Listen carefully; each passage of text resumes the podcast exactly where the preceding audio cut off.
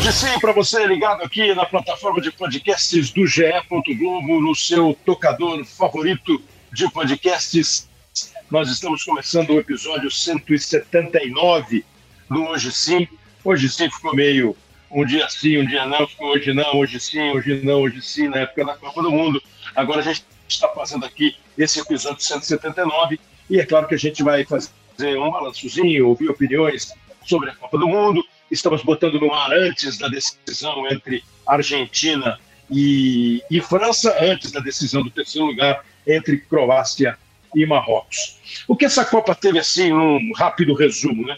A Copa do Mundo é, não vai apresentar um novo campeão. O Clube dos Campeões do Mundo vai continuar sendo um clube de oito. A novidade é que teremos um tricampeão, França ou Argentina. Tivemos mais uma vez a Croácia fazendo uma campanha muito boa, consistente. Ela que foi finalista em 2018, repete uma semifinal, dessa vez não conseguiu a decisão. Tivemos pela primeira vez um país da África, Marrocos, chegando à semifinal, e talvez seja a grande história da Copa do Mundo.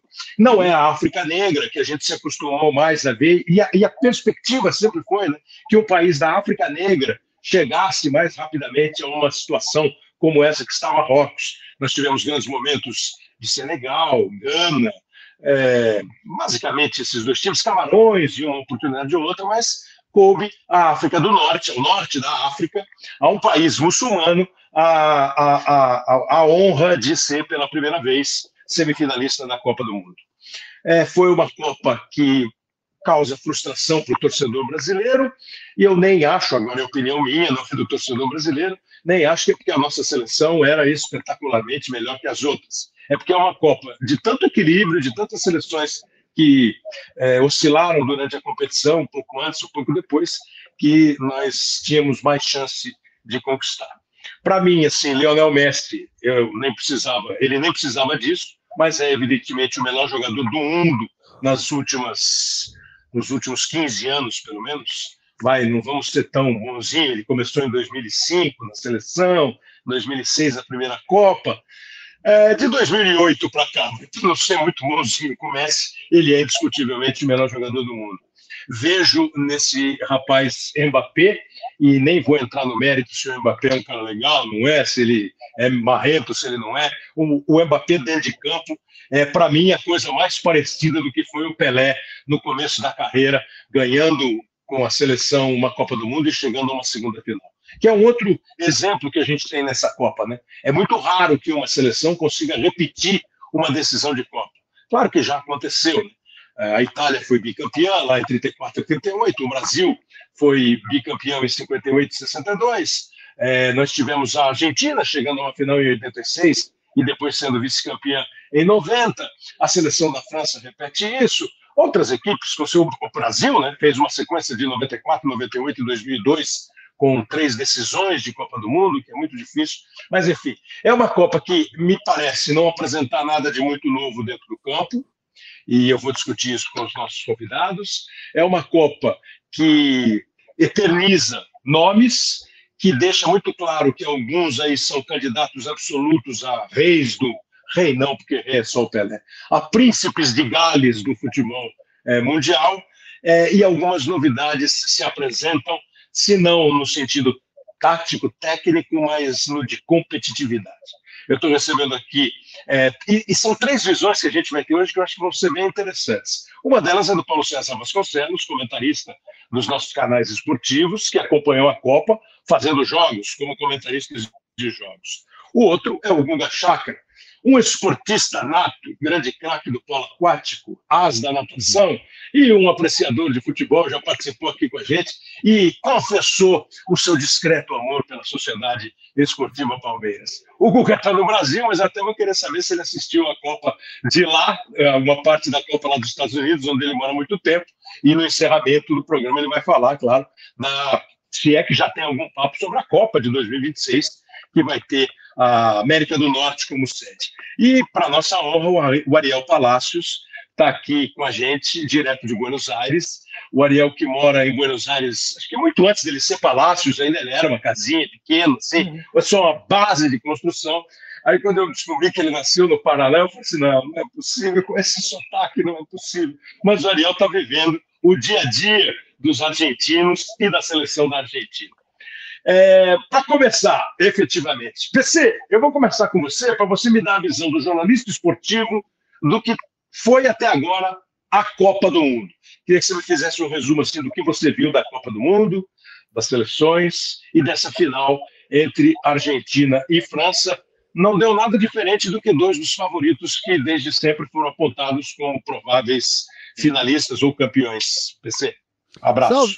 Abraço, Kleber, Guga, Ariel, quem nos acompanha. Uma Copa que eu te diria, Kleber, que do ponto de vista tático, ela não trouxe nenhuma grande novidade. Eu continuo, pode até soar com um certo saudosismo, é, botando a grande novidade tática do futebol para mim foi a Holanda de 74, treinada pelo Rinos Michels e com o Cruyff. Agora, ao mesmo tempo, uma Copa que é a grande notícia esportiva, e aí ela tem desdobramentos políticos, e estamos aí, temos aí o Guga e o Ariel para falar, foi a seleção de Marrocos. A seleção de Marrocos, dentro do campo, ela foi uma seleção que é, é, pegou uma fileira de adversários onde Marrocos sempre foi considerada a zebra. Nós tivemos Croácia, Bélgica, Espanha é, e depois a, a seleção Portugal. de Portugal. Então, Marrocos foi considerado sempre essa zebra. É, agora, com um jeito de jogar que não é um jeito de jogar que mais me encante, mas aí entra uma outra coisa, Kleber. O futebol tem portas e janelas abertas para qualquer ideia. Você vai concordar com uhum. uma, discordar com outra. Mas Marrocos que foi a grande notícia dessa Copa, claro que tirando o Messi, Mbappé, especialmente o Messi, é, é ter, desenvolveu muito bem a sua ideia de uhum. jogo e por isso se transformou numa semifinalista. Agora, olhando, eu vejo uma Copa sem grandes novidades para revolucionar o futebol dentro de campo e com a seleção brasileira diante de um grande teste, não conseguindo mais uma vez, por uma série de motivos, superar esse teste e seguir adiante, como vem acontecendo desde 2006, Kleber. Pois é, é claro que a seleção vai ganhar um capítulo especial aqui. Guga, obrigado mais uma vez pela presença. Guga está em São Paulo, mas Guga vive também há muito tempo em Nova York. Você assistiu a Copa toda ela no Brasil ou começou vendo lá nos Estados Unidos, Guga? Não, vi nos Estados Unidos, vi até as quartas de final, as quartas de final, inclusive a eliminação brasileira, é tudo nos Estados Unidos, via semifinais só é, aqui no, no Brasil. O restante eu vi nos Estados Unidos. E como é que você viu esse aspecto, já que o Paulo tocou? É, eu às vezes vejo os programas da Globo News, às vezes eu vejo os programas, não, eu quase sempre estou ligado na Globo News, e tem um programa que o Guga faz com o Lins, e às vezes acho que o Ariel participa também, que vocês conversam sobre o mundo, né, o noticiário no mundo, a visão internacional aqui na Globo News. O, o Paulo falou de Marrocos, e você é um cara super antenado nessas questões geopolíticas, né? É, e é curioso, não sei se curiosa, é, curioso é a palavra certa, que de tanto tempo esperando um time africano chegar a uma semifinal, chega um time do norte da África, né, que não é exatamente, não é, é, é, a África diferente da África que talvez seja mais, é, mais parecida com o Brasil, a África mais íntima do Brasil, que é a África Negra.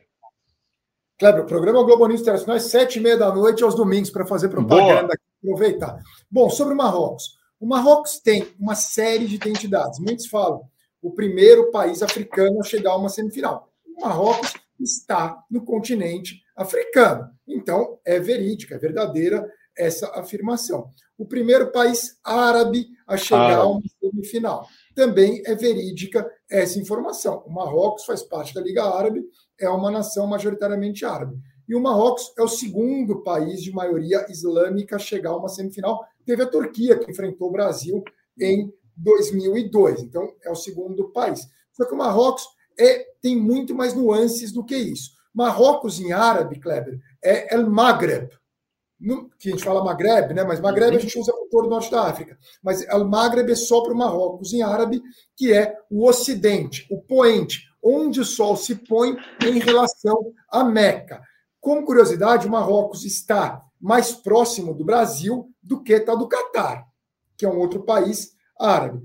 Rabat, que é a capital do Marrocos, é mais perto de Madrid e de, de Lisboa do que de qualquer capital africana ou capital do mundo árabe, que teria ali Argel, que seria a mais próxima. Dentro do Marrocos, além da identidade árabe, é islâmica, africana, tem a, a identidade berber, ou amazi, uhum. como eles gostam de se colocar, que é um percentual grande, inclui jogadores da uhum. seleção, inclui o técnico da seleção do Marrocos, ele é berber é, também. Então, esse é um outro ponto, que é uma coisa que tem forte, inclusive nas bandeiras, a bandeira que, que tem nas arquibancadas, verde, amarelo e azul, que é a bandeira dos berberes, dos amazi. Per, perdão, Guga, que, que, que, já inclusive os berberes estavam antes da chegada dos árabes. Sim, é, sim, sim, estavam lá desde, desde sempre. Então, tem essa é, diferença. Eles falam, o mundo árabe é muito distinto entre si, né? Por exemplo, quando fala do Catar, não tem nada a ver com o Líbano. No Líbano, vocês conhecem muitos libaneses, entre os quais eu aqui tenho um monte. É, na Sport TV, vocês têm o Rizek, que tem a avó, ele é super orgulhoso do origem libanesa, Sadi, mulher dele, enfim. O que não falta, o Lilian Bonner, o que não falta é libanês. Libanês é, tem muitos libaneses cristãos, é um país mediterrâneo, então não tem, não, é diferente do Marrocos, é diferente do Catar, Marrocos é mediterrâneo. Também os marroquinos se sentem muito europeus em relação ao restante é, do mundo árabe. Eles falam Darija, o dialeto deles em árabe é muito diferente. Darija, um libanês que fala levantino, um egípcio que falou amia, eles não se entendem, é, é outra língua, então por isso que o técnico do Marrocos pedia para repetir a pergunta em Darija ou em inglês, porque ele não fala o, o, árabe moderno padronizado, então tem uma série de nuances do Marrocos. Mas como o técnico do Marrocos disse, ele representa, acima de tudo, em primeiro lugar, os marroquinos, seja na Europa, onde está uma imigração grande, visto que vários jogadores uhum. nasceram na Europa, ou, é, em segundo lugar, ele falou que representavam os africanos, e se os árabes assim o quiserem, qualquer pessoa do mundo quiser torcer para o Marrocos, que torçam para o Marrocos. Mas essa relação com a Europa que influenciou muito, final das guerras da Bélgica e da França é, e da Espanha, né? Da França eles perderam, da Bélgica perderam. Espanha, Portugal. Muitos imigrantes. É, por, e, e, e, e, perderam da França, mas também tem essa relação é, de imigração muito forte. E a França que dominou o Marrocos até 56, não foi uma independência sangrenta como da Argélia, mas deixou cicatrizes. É muito interessante isso que o, que o, que o, que o Guga falou, o Valide Regragui, o, Regragui, o técnico, né, que é nascido na França, quando ele disse, né, é, a gente, que tem 14 é, jogadores do, de, de, Marrocos que não nasceram no território marroquino. Inclusive ele, assim, ele, né? Não, é, ele é francês, né?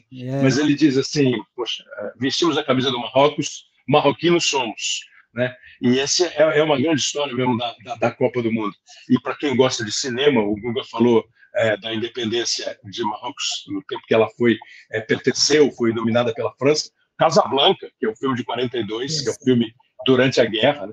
que eles estão em Casablanca, no Marrocos, e que é exatamente a porta de saída da África para chegar a Lisboa. Se você pegar o filme, tem aquele começo que ele faz o mapa dele saindo em Casablanca, Exato. chegando em Lisboa, para depois conseguir chegar na Europa, que o, o, o, o segundo herói do filme está lá para pegar o passe. É, o filme é, é, sensacional. E tem uma cena em que eles cantam o hino francês no bar do Rick, em Casablanca, que é uma coisa assim. É, eu, toda vez que eu ouço o hino francês no jogo de futebol, acho que a França já fez 1 a 0 Mas não tem, toda hora eu falo, já está 1 a 0 para os caras. Não jeito. Não tem jeito. Ariel, duas coisas, que você complemente isso que o Guga falou certo. e que você me desse esse sentimento, como é que você está vivendo o sentimento do argentino. A Argentina chegou à Copa com 36 jogos sem perder. A Argentina começa a Copa e toma uma pancada na Arábia Saudita, que era para desabar. Ah, ao contrário, a Argentina se fortaleceu. Eu, quando estava vendo o jogo entre Croácia e Argentina, cheguei à conclusão minha. O, o Lionel Scaloni é o melhor técnico da Copa do Mundo. Ele foi genial? Não ele foi prático, ele estudou e ele falou assim: não, vem cá, esse adversário eu vou enfrentar assim, aquele outro eu vou enfrentar assim, e está na decisão. Então eu queria que você desse o seu testemunho da Argentina, dos argentinos, e o, o pitaco do Marrocos do, do Guga Pitaco do Marrocos. Bom, primeiro, pitaco do. Estão falando do, dos, dos, marroquinos, que, é, dos filhos de marroquinos que nasceram na França, por exemplo, mas que voltou na Espanha e, volta, e voltaram, não voltaram, foram à terra dos pais jogar pela seleção. É, Copa de 34, na Itália, houve três jogadores, filhos italianos, na, eh, na Argentina, que foram jogar pela seleção italiana, e um brasileiro quatro, quatro sul-americanos, filhos italianos que foram jogar pela Itália e no fim das contas argentinos e brasileiros ganharam juntos uma Copa do Mundo muito antes que seus respectivos países de nascimento. A outra coisa, Marrocos, é muito interessante ver isso. A história do Marrocos é fascinante por vários aspectos. É, mas é que o Marrocos é, deixou de ser, quando o Guga falou, Marrocos deixou de ser é, colônia, foi entre o ano 12, mas foi mais ou menos durante os 50 anos, do começo do século 20 até os, a década de 50, deixou de ser colônia da França, uma parte do Marrocos, porque a parte de cima do Marrocos era colônia espanhola. Marrocos se independizou e pouco tempo depois, já a partir dos anos 70, Marrocos virou imperialista também, conquistando um país novo que estava surgindo, que era o Saara Ocidental, e até hoje existe uma guerrilha da Frente Polisário, uma pequena guerrilha que tenta lutar ali contra o domínio eh, ou a opressão, digamos assim, do Marrocos. Então, Marrocos foi colônia e logo em seguida se transformou também em potência eh, colonizadora. Sobre o outro ponto, sobre a, como é que está o clima. O clima está muito interessante, porque na, desde 2002, desde, o país está em jejum de Copa desde 86. A última uhum. quer dizer, Messi nasceu em, em 87, nasceu um ano depois da Copa. Quer dizer, Messi não viu a Copa, é, não viu a Argentina conquistar uma Copa. E todo o pessoal que está na seleção, menos ainda, porque é mais novo que o Messi. Então, você tem um, um, uma. Isso foi antes da queda do Muro de Berlim. Três anos antes da queda do Muro de Berlim. Quer dizer, é um monte de tempo que transcorreu de lá para cá. Uma boa parte da população argentina tampouco viu uma Copa. E de 2002 para cá, a Argentina teve uma série de problemas. 2002 foi desclassificada na primeira fase, na é. Copa do Japão, Coreia do Sul. Então, quer dizer, é, o, aquele ufanismo que havia nos anos 70, 80 e 90 do torcedor argentino, esse ufanismo foi se diluindo, foi se dissolvendo. E o que existe agora é uma enorme alegria pela chegada da Argentina agora à final, mas cautelosa. Inclusive, vários amigos que eu pergunto, ah, que palpite você tem para o jogo contra a França?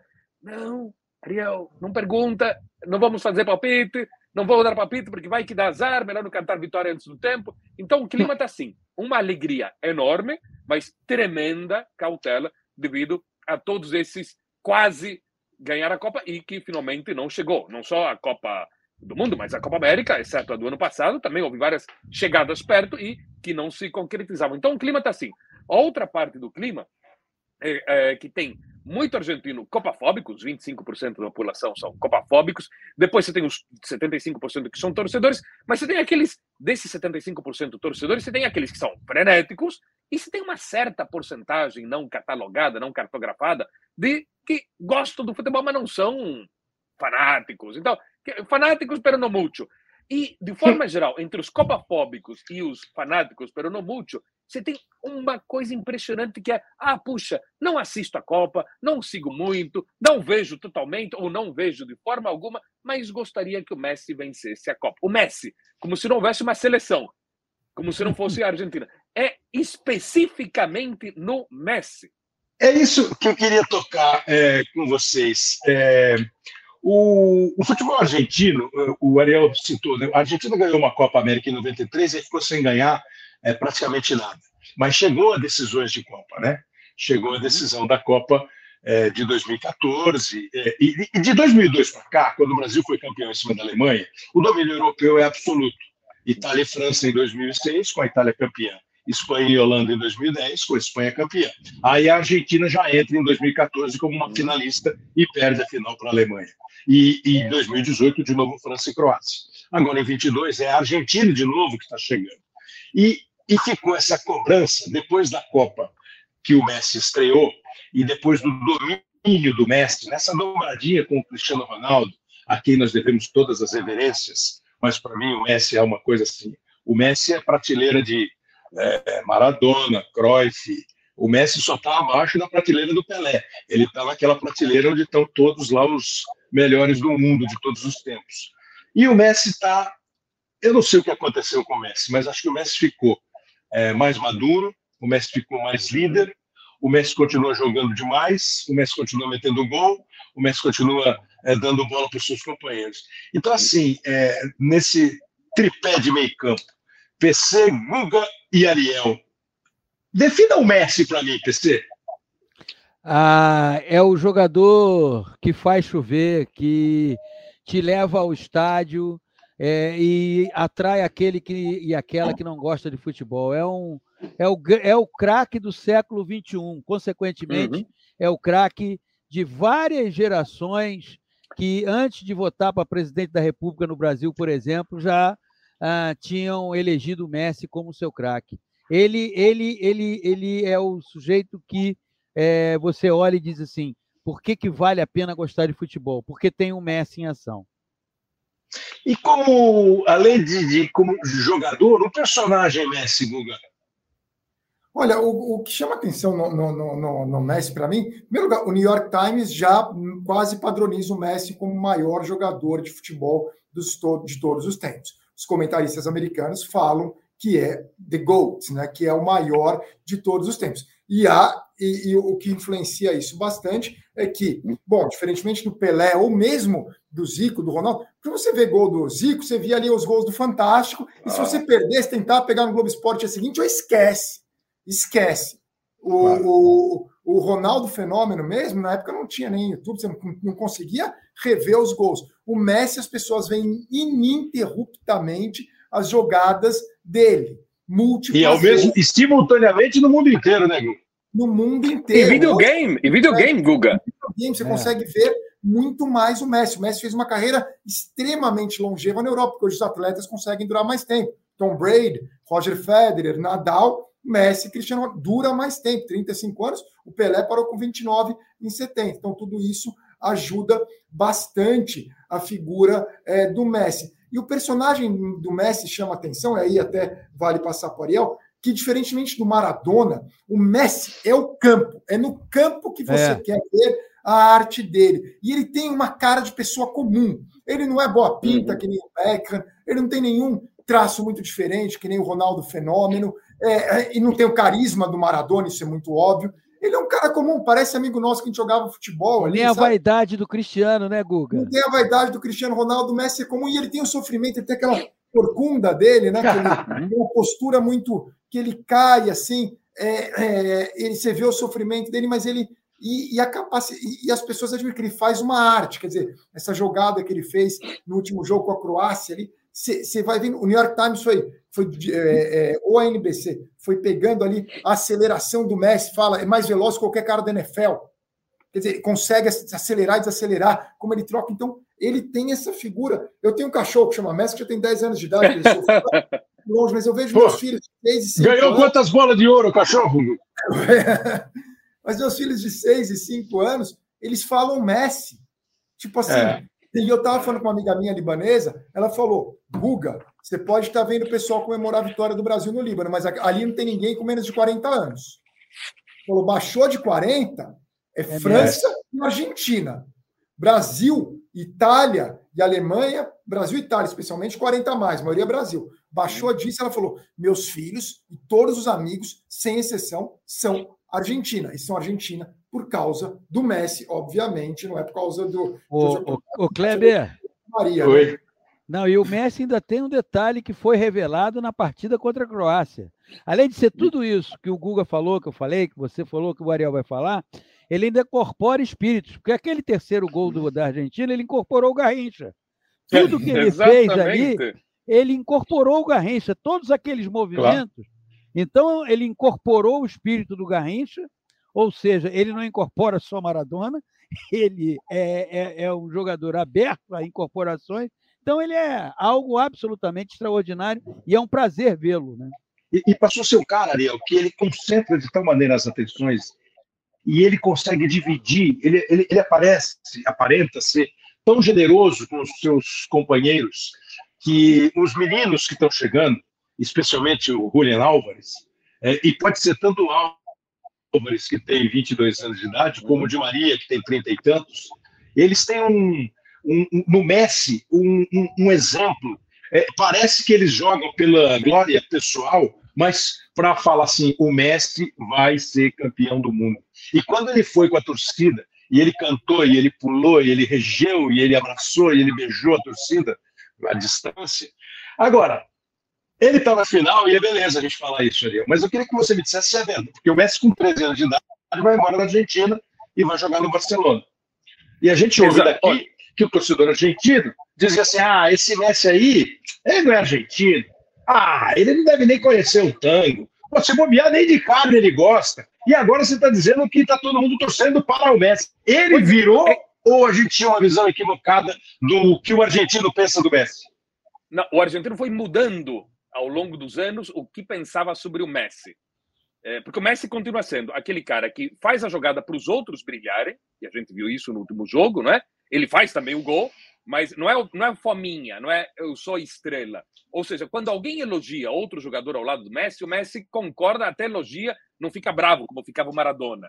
Não é? O Messi, então, é, ele não aspirava a ser líder, mas teve que ser líder e agora é o líder, mas ele não pleiteava esse posto de comandante. Ele fazia o seu jogo ajudando os outros. Não fala em terceira pessoa, não está envolvido, em, não é racista, não homofóbico, não é misógino, não espanca mulheres como fazia Maradona, não tem essa vaidade do Cristiano Ronaldo. Eu acho que tem a humildade que tinha o Garrincha, não é? Eu acho que tem não, não se mete é, a, a respaldar nem ditaduras de esquerda ou de direita. Então o Messi é, e aquela coisa como o Guga dizia, parece que é o nosso vizinho, não é? Não é o bonitão, não é? Então eu acho que o Messi Ariel, parece. fala a parte do carro que você falou.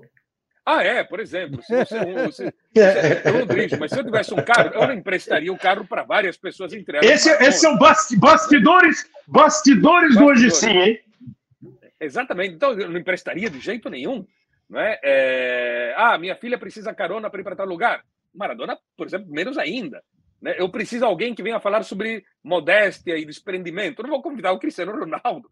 É? Então, quer dizer, o Messi é o cara que você diz, ah, tudo bem, é calado, tal, fala pouco, mas é um cara legal. Não precisa Ariel... falar e saber contar piada para ser um. Mas agora. Ariel, saiu mudou... a sombra do Maradona sobre o Messi? Depois que o Maradona morreu, houve alguma mudança na personalidade do Messi?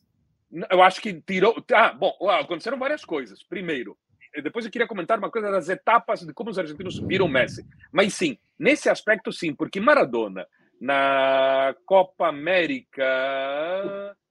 Na, na última Copa América que a Argentina perdeu, a Argentina perdeu duas vezes para o Chile, não é? é? na última, é, Maradona. 2016, né? 2016, obrigado, PC.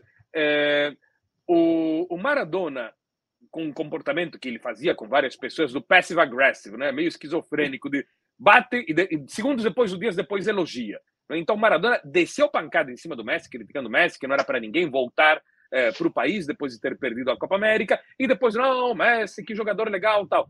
O Messi entrou numa depressão que, pela própria derrota em si, por não conquistar Copas, por não conquistar Copas Américas, não é? é ele entrou numa depressão e, e, anunciou, naquela ocasião, que deixava é, de jogar na seleção. meses depois é que ele voltou. Mas então, a saída do Maradona, eu acho que uma das várias coisas que contribui a, a saída de Maradona, a morte de Maradona, eh, e o fim desse comportamento de uma figura importantíssima do Maradona sobre o Messi, essa do pancada e do elogio, do pancada e do elogio, eu acho que colaborou. Não, é, não acho que não é o fundamental. Acho que primeiro tem uma maturação, Messi foi ficando mais velho, mais maduro, e a saída do Barcelona, com a qual ele estava num problema, numa tensão numa briga ali eh, que foi crescendo ao longo dos anos. Então, tirar o Barcelona de cima das costas do Messi foi uma grande mudança, coincidindo com a chegada, com a, digamos, com a administração do Lionel Scaloni. Aqui o que você tinha comentado, né? Primeiro, é, Messi,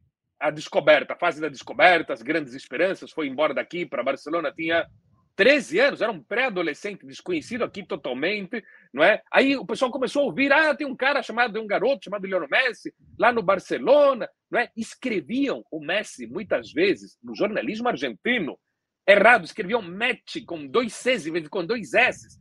Aí, depois começa aquela coisa, não, o jovem compatriota que chama atenção lá no exterior. Então, quando começou a fazer sucesso, o pessoal começou, ah, epa, peraí, não, é argentino, faz sucesso. Aí a mídia começou a tratar bem, a torcida também. Então, fase de elogios, fase de críticas, jogou na seleção de 2004, né? E aí havia positivo e negativo, né? Ah, não sabe cantar o hino nacional, joga muito europeu. Todo mundo está jogando muito europeu hoje em dia, não é? Ah, não tem uma forma argentina de jogar, não tem o touch nacional. Neuras afins, bom, Copa de 2010, né? 2014, tudo indo mais ou menos assim, entre elogio e crítica. Aí teve 2015 e 2016, coincidem as duas Copas Américas, né? perdidas para o Chile. Né? É, Messi, depressão, declara que renuncia à seleção.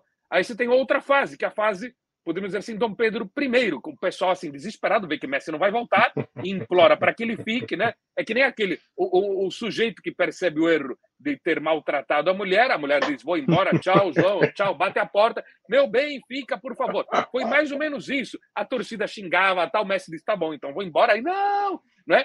Aí, é, depois de vários meses de suspense, em tom Dom Pedro I, Messi disse, diga ao povo que fico, tal. Aí vem a outra fase, aí é Messias, Messias, não é? Assim, quinta fase, não é?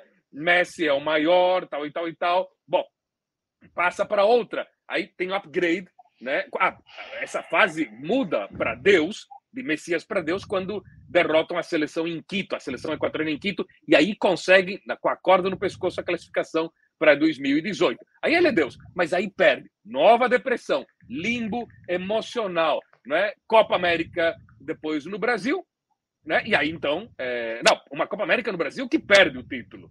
Aí depois a outra Copa América que sim ganha. ganha. E aí, então, aí, aí coincide com o divórcio com o Barça, começa uma nova vida, e aí temos Messi e Scaloni, que encontrou o ponto exato. Scaloni que falou, é, começamos de zero, mas mantemos um grupo de veteranos para que interajam com esse grupo de jovens não é?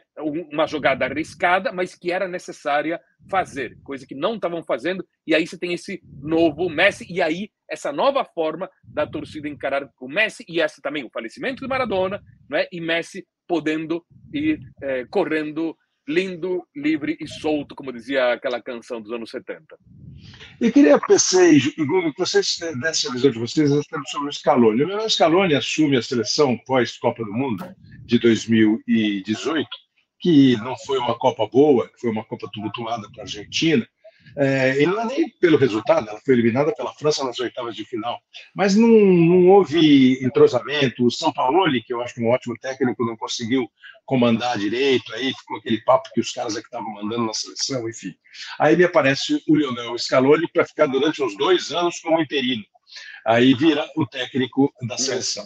O Lionel Scaloni, para quem não sabe, foi jogador de futebol, foi lateral direito, e na primeira Copa do Mundo em que o Messi participou, em 2006 na Alemanha, o Scaloni era um dos 22 jogadores da seleção, no caso 23 já, era um dos 23 jogadores da seleção da Argentina, no lateral direito reserva.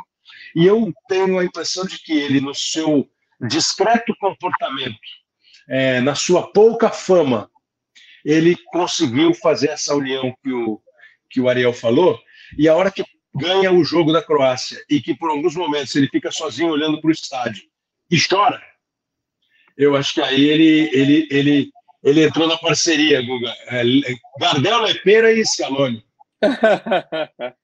Não, eu acho que encaixou perfeitamente com o momento da seleção, com o momento, acima de tudo, do Messi. Não é uma grande geração argentina. Aliás, é interessante que o Maradona ganhou Copa com uma geração que era não tão boa, porque o Thiago e o Valdano não eram grandes jogadores. E depois, no, no entre atos, entre Maradona e Messi, os argentinos tiveram geração muito boa, com Batistuta, Crespo, uhum. é, Veron, Riquelme, é Ortega. Tinham muitos craques naquelas, é, naque, na, naquele período entre os dois jogadores.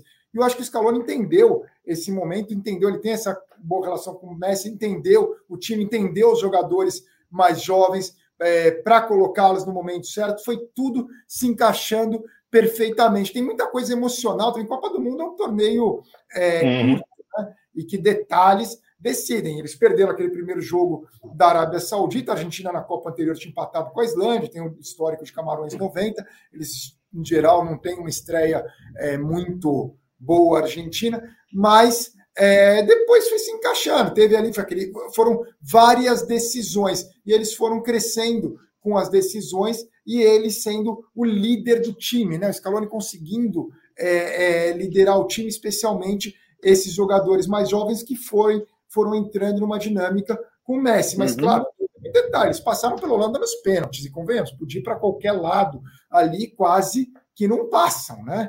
É, é, aquele jogo chave de Copa do Mundo com o Brasil e Holanda em 94 também, né? Que foi aquele jogo que o, o Brasil é, é ganhou a Copa, né? O 3 a 2 assim como a Itália ganhou a Copa de 82 ao ganhar do Brasil e a Argentina ganhou 86 ao ganhar da Inglaterra. Não é na final que você ganha é, uma Copa do Mundo. Esse jogo com a Holanda foi muito desses, assim, foi o um momento. Eu acho que eu acho a França favorita, enfim, mas é, é, é, ali mostrou que o emocional da Argentina é, estava bom e graças ao Scaloni uhum. em grande parte conseguir superar aquela derrota para a Arábia Saudita.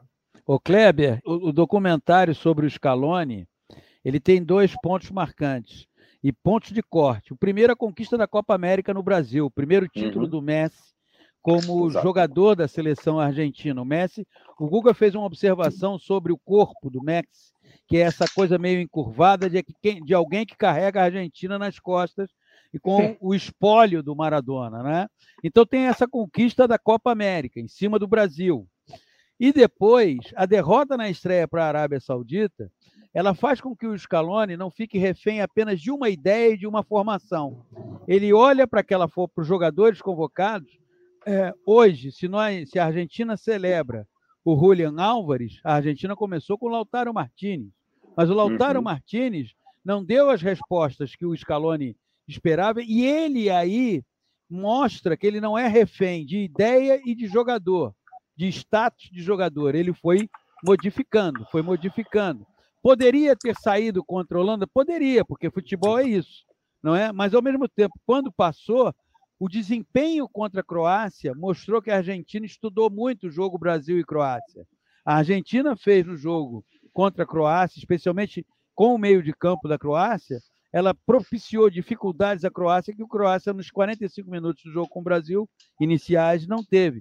Então, eu acho que é um técnico que foi se impondo, tendo a uhum. parceria dos jogadores, porque a gente sabe também o seguinte: se o jogador não acredita no que o técnico propõe, não vai rolar. O jogador tem que acreditar. E para o jogador acreditar, aquilo tem que acontecer no campo. E foi acontecendo no campo.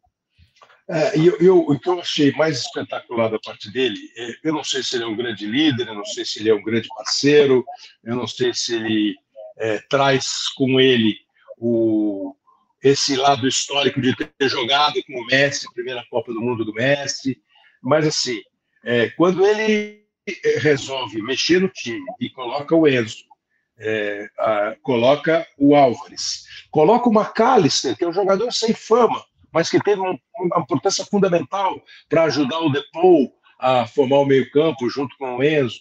Quando ele perde o Di Maria e ele resolve a situação sem crise, sem grandes é, problemas, né? quando ele muda os laterais, e essa parte de um futebol.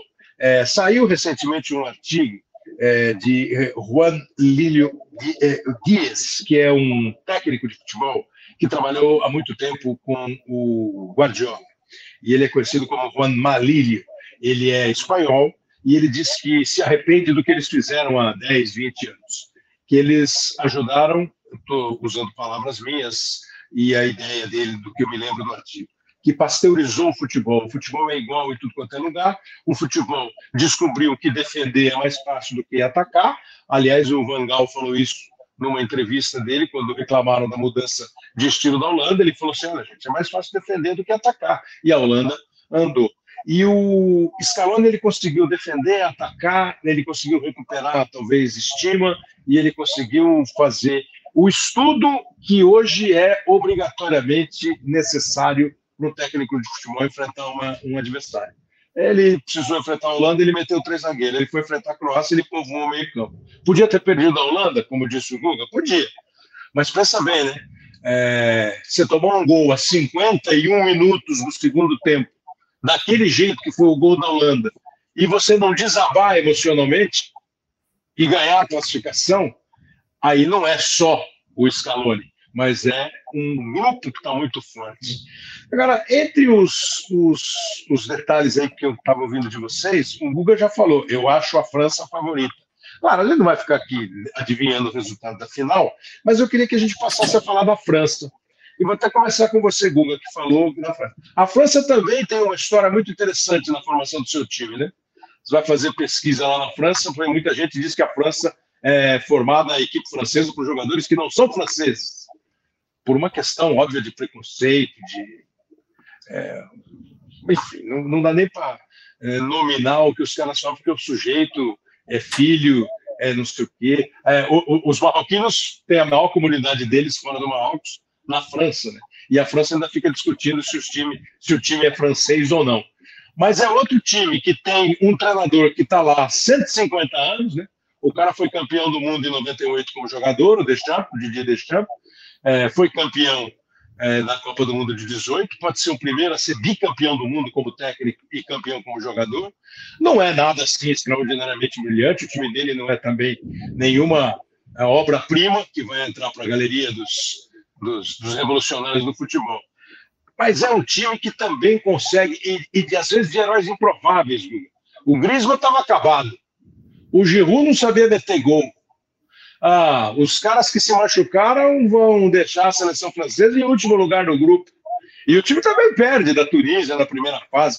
Como é que você vê essa França, que para mim, só entre nós aqui, Guga, era a favorita para ganhar a Copa? Olha, eu acho a, eu, eu, sempre achei a França favorita. Até fiz negócio do Globo Esporte lá no começo, mas achava, achava que é da França e Argentina, mas errei para caramba. Achei que Brasil ia estar no semifinal, Estados Unidos ia chegar até as quartas, enfim, eu sempre aposto nos Estados Unidos e erro.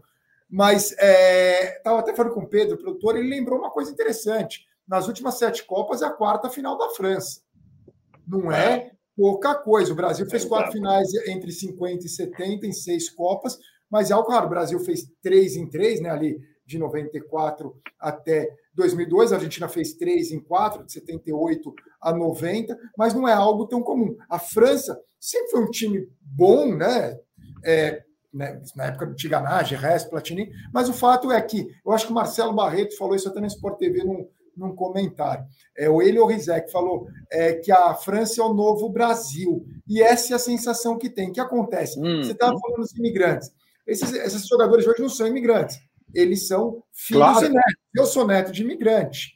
É, é, é, tenho três avós nascidos em outros países, Itália e dois no Líbano, um na Itália e dois no Líbano. Então, assim, são pessoas que são. E o que acontece? Esses imigrantes lembram muito o que sempre foi o Brasil. Eles crescem uhum. jogando futebol no subúrbio de Marseille, no subúrbio é, de Paris. É, e junta isso com uma estrutura boa da Federação Francesa. E hoje a França, você estava citando os jogadores, a França tem mais que, que é o que o Brasil sempre foi. Você tem uma série de times na França. E a França virou aquele time grande que o Brasil muito tempo foi em Copa do Mundo. Não é mais o Alex Lalas comentando na TV americana, na Fox Sports, que é, é quem tem o direito lá nos Estados Unidos. O Alex Lalas fala: olha, o Brasil é, não ganha mais de time europeu. A gente sempre fica falando que o Brasil é favorito antes da Copa, mas já são cinco Copas, ele falou, que chega no europeu no knockout stage eliminado. Ele falou: por que a gente vai continuar colocando o Brasil como favorito? Que tem jogadores fenomenais? Tem. É, tem jogadores muito bons, mas é isso? Sempre o Brasil a gente tem que colocar como primeiro favorito? Não é mais. E a França conseguiu, a gente que do Brasil, que acaba vendo futebol brasileiro, mas ainda é, a gente enxerga, a França é o grande país do futebol hoje. Não tenho o que dizer, é o grande país. Poder ganhar duas Copas na sequência é algo muito impressionante o que virou a França. Eu acho que eles são mais time que a Argentina entra com, com a paixão, com o momento, com o Messi, com tudo que vai dando certo, e às vezes culmina é, de ganhar a, a, Copa. Né? O Brasil foi tudo dando certo em 94, em 2002, quando a coisa vai acontecendo. É, a Argentina está nesse momento que dá tudo certo. Não, não, e, mas que a França é um grande time, quando você vê o time inteiro, é, isso desfalcaram de uma. Imagina, eu não sei se estaria melhor o Benzema, porque eu não sei se seria a mesma coisa, mas o melhor jogador da França não é o Mbappé. Em teoria, né? o Benzema foi o melhor jogador do mundo nesse ano. Em teoria, o Benzema é o melhor jogador da França. Embora eu acho que o Mbappé em Copa, tudo é que nem o Ronaldo, fenômeno, não chega a ser um Pelé, mas é muito impressionante. Então, eu, eu acho que é essa coisa que deu certo na França, que o futebol virou algo ali, que nos Estados Unidos até tem, o problema é que os grandes atletas americanos vão para outros esportes, né? Mas é, é a França tem isso. Chama atenção, só para completar. Presta atenção no Canadá, o que está acontecendo no Canadá, onde ah, de imigrantes, sim, sim, sim. que lá você não tem, eles não vão jogar hockey no gelo, nos Estados Unidos eles vão para o basquete, eles vão para o futebol americano e vão para o beisebol mas no Canadá não vai para o hockey no gelo. Futebol é o segundo esporte, talvez lá. E você vê como eles fizeram uma seleção bem decente, né? Para começo, assim, E vai sediar a próxima Copa. Né? Não, né? é, é, é, esse vai ser o seu, vai ser o seu, a sua pincelada final aqui no, no, no episódio, exatamente a próxima Copa. E o, o, Guga fala de alguns jogadores franceses, e a gente vai pensar rapidamente. Assim, o, o Loris já é o cara com mais jogos com a seleção da França, já é um, um jovem senhor. É, o Upamecano, que entrou no time, é, é um zagueiro espetacular. Eles têm três, dois meio-campistas ali, o Chouameni e o Camavinga, que pouco jogou, que são jovens, absolutamente jovens. Esse Chouameni é um jogador extraordinário. É, você vai pegar o Mbappé, o Mbappé tem 23 anos, né, gente? É. E aí tem ainda lá o filho do Thuram, que está entrando, o menino que entrou e fez o gol na, na, na partida é, contra o Marrocos. Tem é, um Cucu essa... que foi cortado. Que foi cortado por lesão. É uma seleção que vai se renovando com novas gerações que se aproximam. O que vai acontecer? Se o Deschamps vai continuar, se vai mudar de técnico, se vai ser o Zidane, mas que nesse momento ele tem, Paulo César, time e tem talento. Eu não gosto de me precipitar, mas eu acho que já não é precipitação. É muito de. O Messi é o melhor do mundo há 20 anos. O Cristiano Ronaldo é um dos maiores atacantes de todos os tempos. O Lewandowski fez duas temporadas como goleador excepcional. O Lewandowski como goleador. O Benzema jogou é, no ano esse ano aqui como talvez ele nunca mais jogue na vida. Mas eu não consigo ver. O Vinícius Júnior é ótimo, o Neymar é craque, craque, craque. Eu não consigo ver alguém com o potencial do Messi, do, do, do Mbappé, para ser o padrão de qualidade do futebol, Paulo. E eu não vou chegar a Pelé, Vai, como foi o Ronaldo em determinado Sim. momento? Como Sim. foi o Zidane em determinado momento? Ou como foi o Maradona e como é o Messi? Não, eu concordo com você. É, há um detalhe que passa pela ampliação é, do repertório do Mbappé. O Mbappé não é um jogador apenas que se limite a ficar aberto pelo lado esquerdo. No jogo contra é, Marrocos, ele termina a partida atuando mais pelo meio como se, na posição em que estava antes o Giroud. E acontece com a seleção, com o futebol francês, e de maneira muito favorável, beneficia a seleção francesa, é que antes você teve aquela geração do Platini, do Tigraná, do Girese, do Tressor, essa geração tem o canto do Cisne na Copa do Mundo de 1986. E uhum. aí há um hiato, uma França que não é absolutamente competitiva e volta a ser na Copa de 98 ganhando o título. E mesmo com o percalço da Copa de, 90, de 2002, com a eliminação é, precoce, é uma França que começa a se fazer presente nesse século, se renovando de uma maneira que você olha para o presente, ela está na final, é, tem amplas condições de conquistar o título, e você olha para o futuro e diz: Cara, olha que geração está vindo aí, liderada por um. Mbappé que nessa Copa já dá mais sinais de maturidade, de evolução, uhum. e certamente na próxima será ainda um jogador muito mais encorpado, muito mais uhum. maduro, porque ele vai estar com 27 anos, um jogador de um repertório vastíssimo, né? Porque dribla, acelera, toca. Os dois gols contra Marrocos tiveram as digitais do Mbappé. Uhum. Um foi bracado pelo Theo Hernandes, é, e, mas quem está cercando o Mbappé são quatro marroquinos. No segundo gol, são quatro marroquinos a vigiar o Mbappé. A perspectiva da seleção da França é muito animadora por ter esse tipo de jogador que é o Mbappé, é, que eu considero um jogador com 23 anos, mais envolvente, mais produtivo, mais sedutor, mais determinante e decisivo na seleção da França do que foi o Neymar com 23 anos na seleção do Brasil. É, sem querer fazer uma, uma comparação, mas o Mbappé com 23 anos, ele é, tem um poder de decisão que o Neymar com 23 anos, e olha que o Neymar é o maior craque do futebol brasileiro e um dos maiores do futebol no mundo desde 2010. Na seleção brasileira, não houve ninguém nos últimos 12 anos que reinasse acima ou próximo sequer do Neymar. Mas o Mbappé, o que ele está fazendo, é um negócio para deixar os franceses é. absolutamente animados. E ele fez a jogada que o Colmoni fez o gol, garoto que entrou pela primeira vez na Copa do Mundo, pegou na bola e fez o gol. É, Ariel, você tem a tua visão da França, porque depois eu queria falar da, da seleção brasileira e, e partir para o encerramento do episódio. Qual é a tua visão aí da França?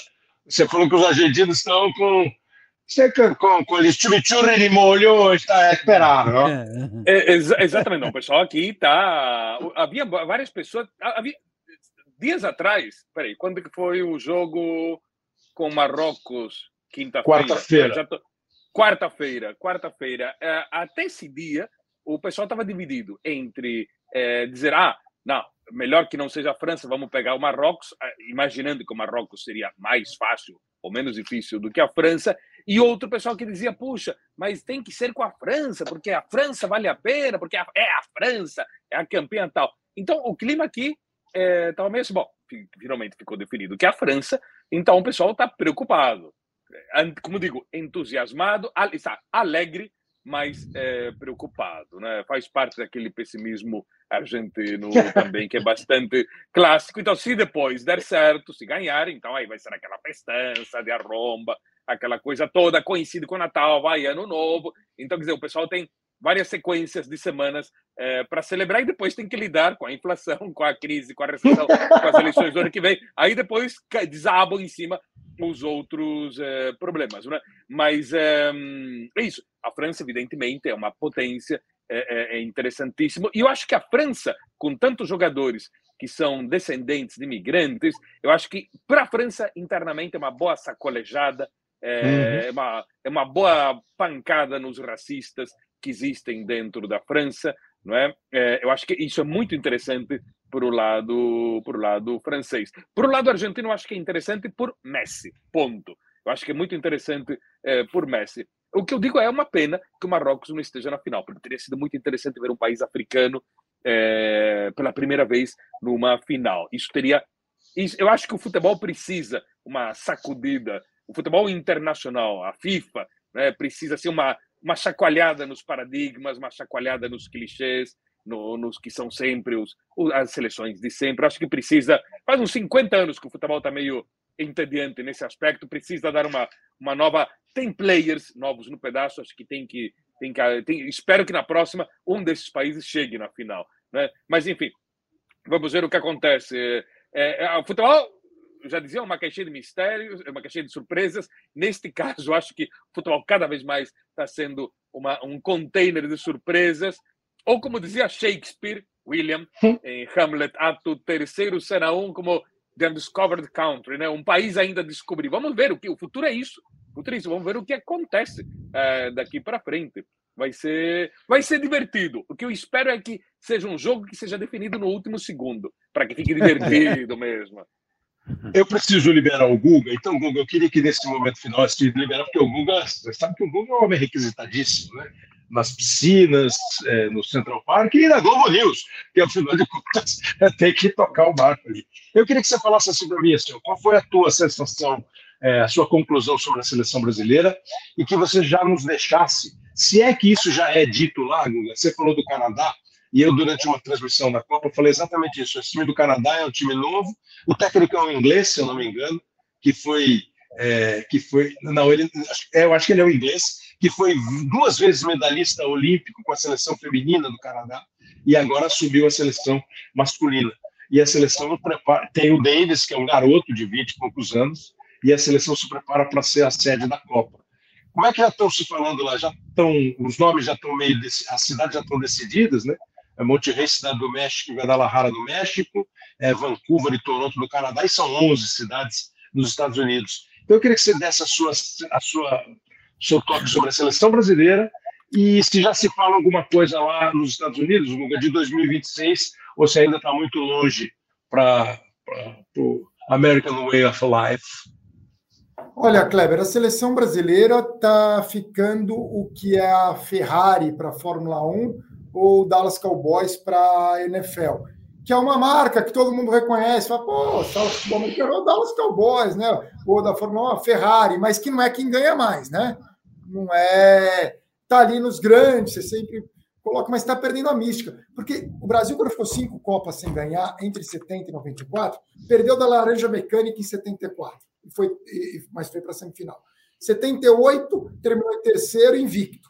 Teve aquele jogo Argentina e Peru. 82 encantou o mundo.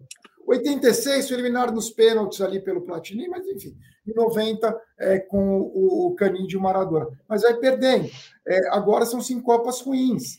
É, então está perdendo a mística o Brasil. Não é mais aquele mesmo país. Precisa, é, a seleção não era ruim.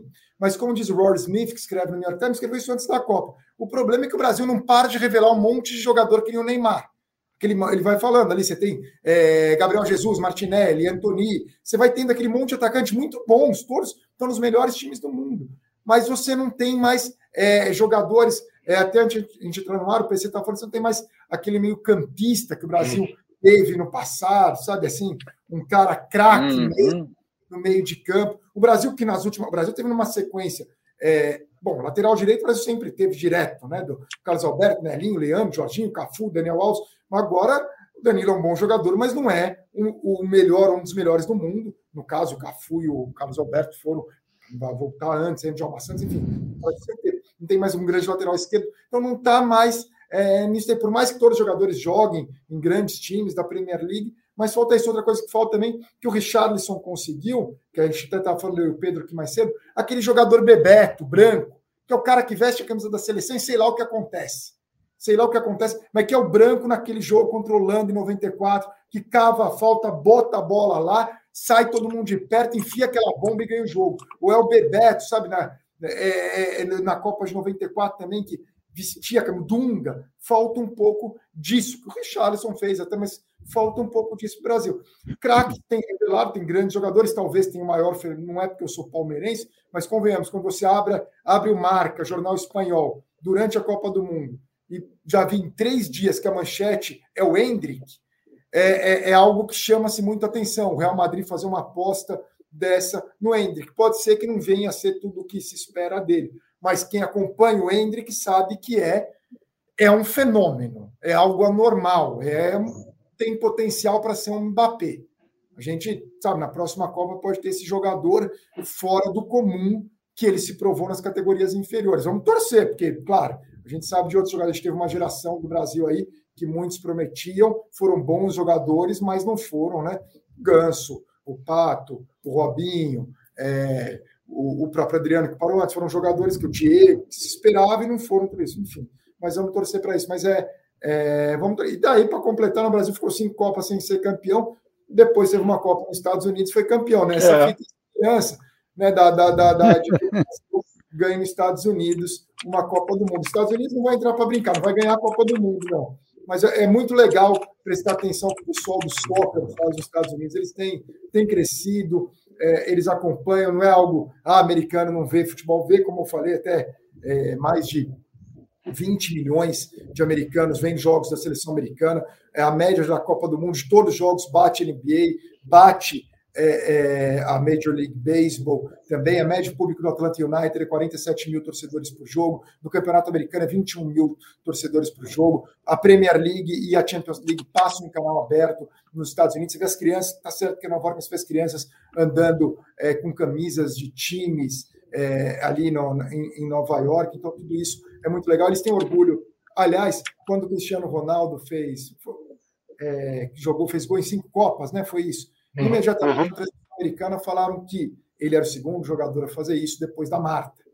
É, isso me chamou muito a atenção, né? Eles citam a, Marta. A Marta tem uma coisa, é, só, uhum. só para que é o seguinte: que nem o Messi, é, a, a, as jogadoras americanas amam a Marta. É, é, é, o Messi do futebol feminino. Exato. Elas falam de uma coisa assim da Marta bem assim, elas e os comentaristas também. É o grande nome do futebol brasileiro, é interessante isso, mas lá nos Estados Unidos é a Marta, o grande nome do futebol brasileiro. Ah, Guga, obrigado. Vai trabalhar aí, espero não ter te atrasado. Trabalhar com vocês. Obrigado, abraço, esse abraço ali. Abraço, Guga. Tchau, Gustavo, até depois. Gustavo. É que eu chamo Gustavo de Gustavo há 22 anos. É, Gustavo Chakra está indo embora, então, para tocar. Ele que falou que. Agora, para a gente encerrar aqui eu queria falar. Assim, é, fiquei ouvindo aqui o, o Guga, é, o comentário que ele fez a respeito da análise do Lalas, que é aquele zagueiro roqueiro da Copa de 94 dos Estados Unidos. A gente fica citando o Brasil e o Brasil não ganha nada, não perde dos europeus. É, vocês falaram sobre a formação de jogadores. Nós temos assim atacantes de grande potencial. É, nós não temos meio-campistas que a gente fala assim, nossa, a, a França tem um bom ataque e de repente transformou o Griezmann no meio-campo e ele virou um baita meio-campo.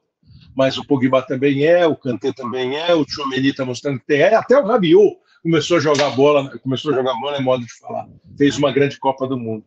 É, eu não sei mais o que a gente tem é, para eu deixar vocês emitirem as opiniões. Eu tenho uma história engraçada para contar. Ah. Que é a seguinte: uh, La Maldição de Tilcara. Se der tempo. Manda. Vamos lá. Início de 86, o técnico Carlos Salvador Bilardo levou 14 jogadores da seleção, Maradona junto, para um treinamento no lugar de elevada altitude, tinha o cara 2.400 metros acima do nível do mar, norte da Argentina, preparar a turma, objetivo, preparar a turma para jogar no México. Bom, é, aí Bilardo foi informado: olha, seu Bilardo tem aqui uma virgem na capelinha local, muito poderosa. Bilardo pegou os jogadores e levou ali, todo mundo ajoelhado, rezando. Prometeram que se ganhassem, voltavam para Tilcara com a Copa e toda a seleção. Ganharam, mas nunca voltaram, quer dizer, deram um calote na Virgem e, coincidentemente, nunca mais a Argentina ganhou uma Copa do Mundo. Chegou perto várias vezes, como a gente esteve falando, mas não ganhou. Então, uma vez o que foi o Cartola, o todo-poderoso chefão da FIFA, o Julio Grondona, numa ocasião uh, no começo deste século, quando, muito pressionado por muitos torcedores que achavam que tinha que ser paga essa, essa dívida, mandou uma camiseta da seleção e disse que ia mandar uma réplica do troféu em alumínio. O padre local falou Necas e Pitibiriba, falou isso, falou outra coisa, mas Necas e Pitibiriba, né? e uh, falou: Eu quero a, a seleção e o troféu. Só que para você levar a seleção e o troféu, primeiro, o troféu você tem que pedir licença para o país que tem a Copa tem que pedir uma permissão especial para a FIFA. Nunca aconteceu isso antes. Então, já é um embrólio burocrático. Segundo, Maradona e outros dois jogadores já morreram. Como é que você como é que se paga uma promessa se uma parte das pessoas que fizeram a promessa não está? Vale? Não vale. Tem juros esse calote da dívida, quando você tem que pagar para o FMI? Tem juros ou não tem juros? Então é toda uma discussão e e aí sempre aquela coisa, não dá para quebrar o galho, olha, tal, fazemos outra promessa, tal. O Cláudio Tapias, o atual cartola da AFA, ele fez uma promessa antes da Copa América no ano passado para outra santa, não para a Virgem, para uma santa, uma santa popular, que não é reconhecida pela Igreja Católica, mas que tem grande devoção aqui, que é La Difunta Correa, também lá do norte. E aí ele é, disse que se ganhasse, ia levar o troféu ali. A Argentina ganhou e levou o troféu ali. Mas o pedido do TAP incluía que também os poderes celestiais Entendi. possibilitassem a conquista da Copa do Mundo. Né? Então, quer dizer, dois pedidos, um não pago e o outro pago, a duas entidades diferentes, né? Então, como é que fica dessa vez? Está pago, não está pago? Isso aí tem. Da próxima vez, chama um, teólogo para tirar a dúvida. O Papa é, é argentino, mas isso não quer dizer nada, porque desde 14 a Argentina não levou, né? É, em 14, uh, o Bergoglio, Francisco, já era o Papa, não é? O cio de Deus na Terra, mas não, não, não levou. Deus é brasileiro, a Virgem não sei como que fica nessa questão de nacionalidades e passaportes celestiais. Então, a grande dúvida é, para os que acreditam nisso, é a Argentina vai vencer? Quebrará essa maldição? Não quebrará? Ou da próxima vez o pessoal dá um jeito de pagar esse calote lá? Olha, é, é, muito difícil chegar a um acordo nesse, porque assim não vai dar para fazer intermediação entre santos. Não dá. Exatamente. Não tem. Não. Ó, como é que eu vou pagar? O jeito de pagar é pegar a taça. Deve ter uma taça aí na AFA, leva a taça. O Bilardo tem que ir. O Bilardo, que é um cara, tem que ir. Porque uma vez a minha avó, minha falecida avó, fez uma promessa se acontecer tal coisa, você vai aparecer. Se acontecer alguma coisa, eu vou. Eu paguei a promessa. Eu fui. Então, tem, agora, acho que essa promessa não está. Agora, gente, argentinos que estão ouvindo, se aconteceu alguma coisa errada domingo, vocês cobram de Ariel Palácios e de Carlos Bilardo, certo? Agora, eu fiquei agora numa dúvida se tem alguma maldição que não, alguma, alguma promessa que não foi paga com a seleção brasileira.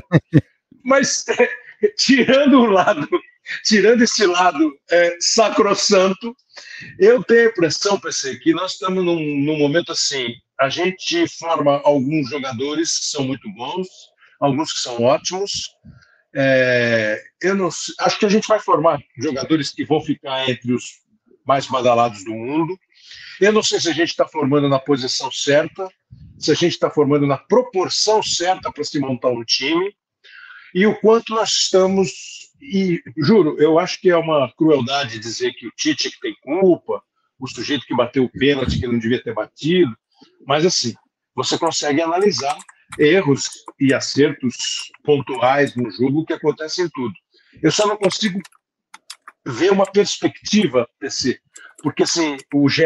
Globo, quem tiver vontade, fez uma pesquisa e ofereceu para o leitor do GE a chance de escalar uma seleção hipoteticamente para a Copa de 2026. Os 26 jogadores mais votados, eu levaria 20 daqueles lá, porque eu já fiz isso sozinho. Imaginei uma seleção para 2026. É, e quando você olha, você parece ver que os mesmos problemas de hoje é, serão vividos em 2026. Eu queria uma avaliação sua. E não oh. é mesmo, juro, culpado. Não tem culpado. Culpado é culpado é tudo. Não tem culpado, né? É, perdeu o jogo, pronto, acabou. Mas é, o, agora tem alguma perspectiva? Tem alguma visão nova? Tem algum fato novo que pode acontecer, Paulo César? Ô, Kleber, primeiro nós precisamos, e aí não estou falando eu, você, Ariel, Guga, mas precisamos, após cada derrota, parar de tratar o sintoma e não a doença. Uhum. Que é um hábito brasileiro, de tratar sintoma e não tratar a doença. É, porque você não. O Brasil não vem perdendo, sendo eliminado da Copa desde 2006, da maneira que é, sendo que no meio do caminho tem um 7 a 1 e um 3 a 0 ou seja, em dois jogos tem um 10 a 1 não é? Uhum. Porque o fulano não fez um bom trabalho, porque o Beltrano podia ter chutado. Ah, sim. Nós não, enquanto nós continuarmos a tratar o sintoma, que é a caixinha de clichê aberta imediatamente após uma eliminação, a gente não vai evoluir, a gente vai andar em direção à Copa de 2026. O Brasil já está classificado para a Copa de 2026, mas eu concordo plenamente com você. Eu não vejo uma boa perspectiva se o comportamento da análise for repetido. Nós paramos de formar algum tipo, um determinado tipo de jogador que hoje a gente tem inveja nas outras seleções. De formar e de querer no time, viu, pessoal? E de querer no time, de querer no time. Eu citei aqui, pouco antes de começarmos, que em 2006 a Itália tinha o Pirlo, em 2010 é, a, a Espanha tinha o Iniesta, em 2014 a Alemanha tinha o Kroos, em 2018, a França tinha o Pogba e a Croácia tinha o Modric. Nós, de 2006 até 2022, não tivemos nenhum jogador com esse tipo de perfil. Nós abrimos mão disso. O que nós temos são pontas velozes que vão no fundo, cruzam e tem um centroavante, um é melhor que o outro, um está num dia melhor do que o outro. Nós não temos jogadores que pensem o jogo e deixamos de valorizar uhum. internamente jogador com esse perfil. Nós não estamos valorizando mais jogadores que tenham esse perfil. E isso está impactando diretamente na seleção brasileira. Nós vamos ficar agora numa discussão se o futuro técnico da seleção brasileira tem que ter ouvido na sua infância Amália Rodrigues e rido com as piadas do Bolsonaro, ou se ele ouviu Elis Regina e ria com o Jô Soares. Isso não é critério para escolher o substituto do Tite cujo trabalho também não pode ser despre... considerado desprezível, é que não teve nada de bom, porque o Tite não é, porque aí falou-se isso do Luiz Felipe, falou-se isso do Dunga, falou-se isso do Parreira. A gente fica se repetindo e não trata da doença. Se é, não então... tratar agora diante dessa oportunidade, você tem toda a razão. Em 26 nós vamos falar as mesmas coisas. Eu, eu, eu prometo, inclusive, sim, agora que enquanto o Paulo César falava, é, a gente podia fazer mesmo um episódio aqui no, no, podcast pensando essas, essas questões todas. Porque eu acho que é muito mais, tem muito mais, entendeu? O jogador brasileiro, legitimamente, ele tem um objetivo na vida. E o Hendrick citado já atingiu uma parte desse objetivo. Ele vai jogar na Europa, dos maiores do mundo. Ele vai ficar aqui mais dois anos, porque ele não pode ir antes dos 18. É, o Gerson, que era um meio-campista que podia ser esse meio-campista, ele teve uma questão qualquer com a seleção olímpica, aí ele foi jogar na França e foi jogar de atacante na França. Ele deixou de ser aquele meio-campo que o Flamengo tinha e que talvez a seleção tivesse. Então, acho que nós temos uma série de questões para pensar o futebol brasileiro. E eu tendo, tenho dificuldade é, de perceber que haverá essa, essa, essa discussão. Ariel, qual é a tua visão de seleção brasileira, do que você viu, é, da derrota? Porque com esse sotaque, fala de novo onde você nasceu para nós, apesar desse Mas, sotaque. Eu me criei em Londrina. Eu me criei em Londrina, Londrina sim. Eu me, me, criei em Londrina. Não nasci em Londrina, mas me criei em Londrina. Sou do Paraná e por isso que eu torço pelo Londrina Esporte Clube. Não é? é Quase aqui, é, quase, mas enfim, é, o único momento que eu vi assim do Londrina lá em cima foi em 77, Sete. 78. 77, quando chegou em quarto lugar, mas, mas eu era é. criancinha, eu tinha, tinha 12 anos.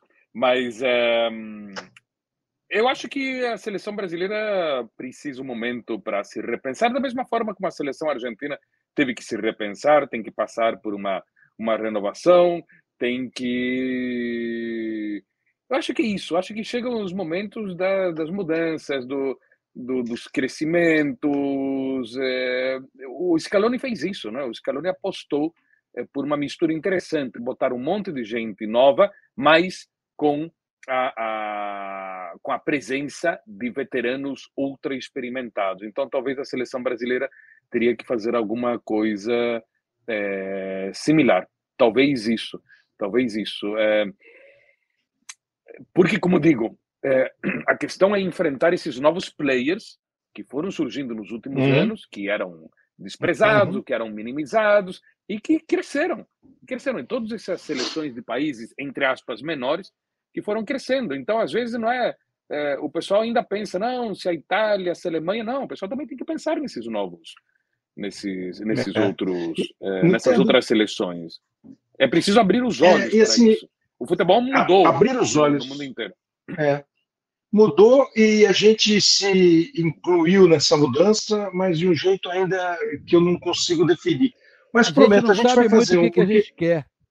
É, porque até Perdão, isso. Tem isso, detalhe. Você... Temos que ficar de olho na China. Não, não para já. O Xi Jinping abriu centenas de escolas para as crianças. O Xi Jinping é um fanático do futebol. Ele tem uma própria teoria de que o futebol surgiu na China. E, e daqui a pouco vai ser sede de uma Copa, né, Ariel? Já, já vai querer ser uma Copa. A, na China tem um monte de jogador estrangeiro jogando é, que está ensinando os chineses. Não digo em 5, 10 anos, mas em 20 anos. Lógico. Esses garotos vão, vão ter um, um bom resultado. Então, é, é, preciso ficar de olho nisso. Digamos, o futebol já não é mais europeu e sul-americano como era, como foi durante décadas. Né? E também tem outra é. coisa. Ah, quando a gente fala, não, porque seleções tradicionais, como a da França, como a da Itália, do Brasil, da Argentina, o futebol, a primeira Copa do Mundo não foi há menos de 100 anos. O fenômeno do futebol moderno, de 1860 para cá, tem é um século e meio. No fim das contas, na história da humanidade, o futebol ocupa uma pequeníssima faixa de tempo.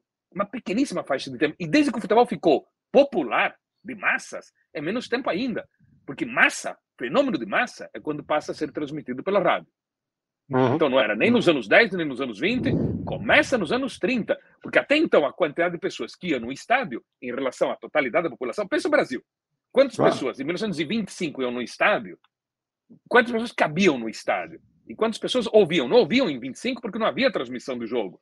Então o futebol é um fenômeno de massas bastante recente, de 80 anos de existência, de 90 anos, é, e esses, esses novos, essas novas seleções estão surgindo ali, estão se, se, construindo há 20 anos.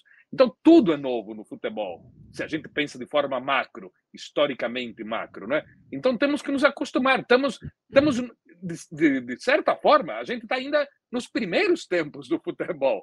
Né? Estamos nos primeiros tempos.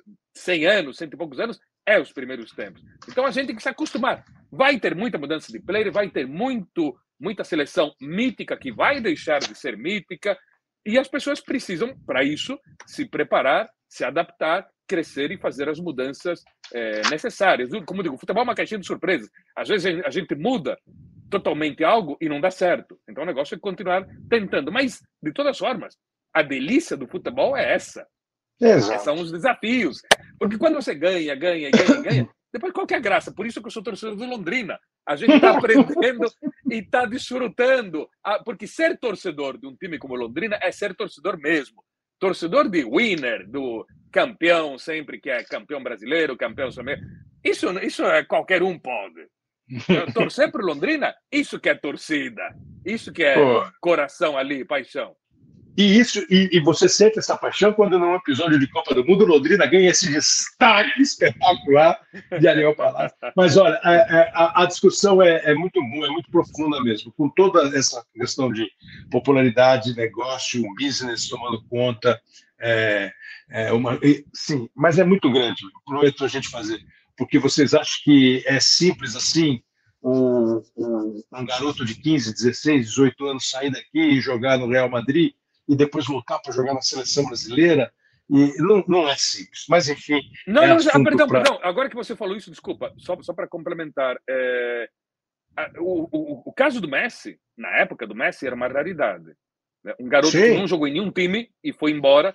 Não é? O que, que era mais comum até um tempo atrás? Era o Tevez, que começava no Boca, tinha alguns claro. poucos anos de sucesso no Boca e já era contratado para jogar no Brasil e depois na Europa. Mas o cara já estava com um nome formado no Boca. Poucos anos, mas já tinha um nome. O que a gente vê agora é o cara lá do Tajeres de Córdoba, ou do Atlético de Tucumã, lá dos Cafundós do interior, não é? Que o 18 anos, 19 anos, já ficaram de olho nele. E o cara não é que o cara passa pelo River, pelo Boca, pelo São Lourenço, pelo Independiente ou Racing. Vai direto de Tucumã para a Europa. Não, você tem razão. Isso é grave. Mas aí amplie a gravidade da questão. Isso está acontecendo com o cara que começa no Flamengo, no Palmeiras. Ele também está indo embora com 17, 18, 19. Se ele saísse do Londrina e fosse direto para o Barcelona, seria uma, uma seria digno de aplausos aos observadores do Barcelona. Hoje o cara aparece no Flamengo no Palmeiras, e todo mundo olha e fala assim: nossa, esse cara vai ser bom. E ele vai embora assim também, ele vai embora também. Uns vão para times médios, outros vão para times gigantes. Vai depender, obviamente, da, do potencial, da observação, enfim. É, então, quero agradecer também. O Ariel também tem que fazer. Ariel, super obrigado, é uma honra aí. Muito Eu obrigado, espero que você tenha gostado. Minha. Nossa, um prazer enorme estar junto com o PC também, fantástico. Muito obrigado. Para mim, é uma honra honra, grande honra. É, desculpa as, as respostas muito longas.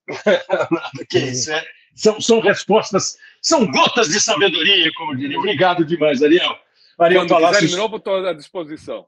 Ah, vamos perturbar você, então.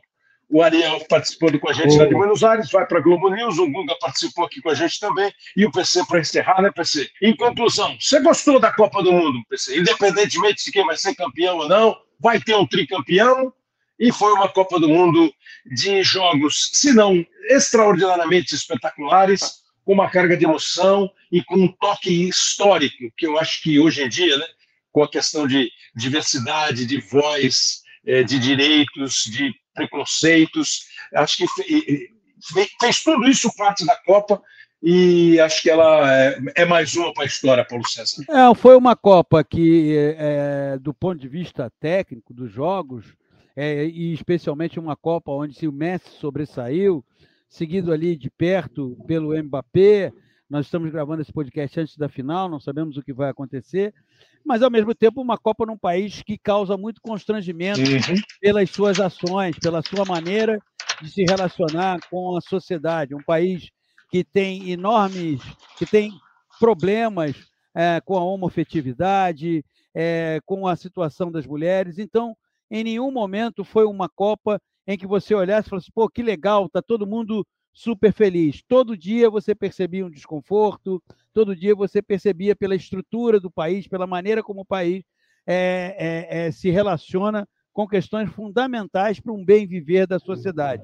Então, tivemos jogos interessantes, a afirmação da seleção de Marrocos, é, a Messi, Mbappé, é, mas esse aspecto de ser um país absolutamente intolerante, com questões que a sociedade tem que ser cada vez mais tolerante e naturalizar, isso para mim sempre causou um desconforto. É. E é uma pena, né, PC, que em, em, tempos de jogo, de bola rolando, isso foi menos discutido do que poderia, né? Ela, ela, ela foi citado, foi citado. E eu até entendo que às vezes você não tem um momento, é, a questão, a discussão, ela, ela precisa de um outro fórum, de uma outra tribuna. Mas acho que é, jamais teremos qualquer competição esportiva ou qualquer outra atividade que escape dos olhares mais sensíveis para todos esses problemas, né, Paulo? Exatamente. E a sociedade, a sociedade no mundo hoje é uma sociedade de inclusão.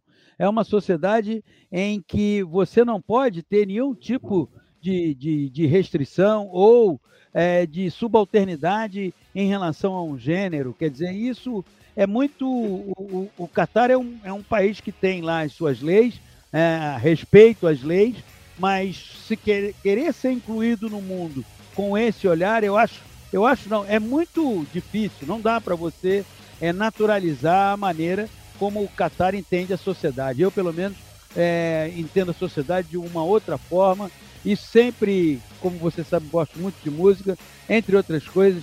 A primeira vez que eu ouvi é, tem um verso que levo para o resto da minha vida. Qualquer maneira de amor vale a pena. Paulo e Bebeto, de Milton Nascimento, é, Caetano Veloso e acho de Fernando Brandt também. Eu acho que é só dos dois. Pô, se tiver um terceiro, formamos um meio-campo. Se tiver um terceiro. PC, obrigado, hein? Foi um prazer, gosto muito de participar, obrigado pelo convite. Convidaremos outras vezes, então, se você gosta. E a hora que você disser não, a gente pode ver. Tá vendo? Mentiu pra gente. É. Um abraço, saúde. Valeu, PC. É, e vamos discutir mesmo é, seleção brasileira, essa questão que foi levantada aqui rapidamente. Rapidamente é sempre modo de dizer, foi legal. O Pedro Suaide, o Lucas Garbelotto, o Léo Bianchi fazem a produção e a edição. Esse foi o episódio 179 do Hoje Sim. Vamos ver se a partir de agora a gente começa a ter de novo a periodicidade normal e natural do podcast. Obrigado, gente. Grande abraço.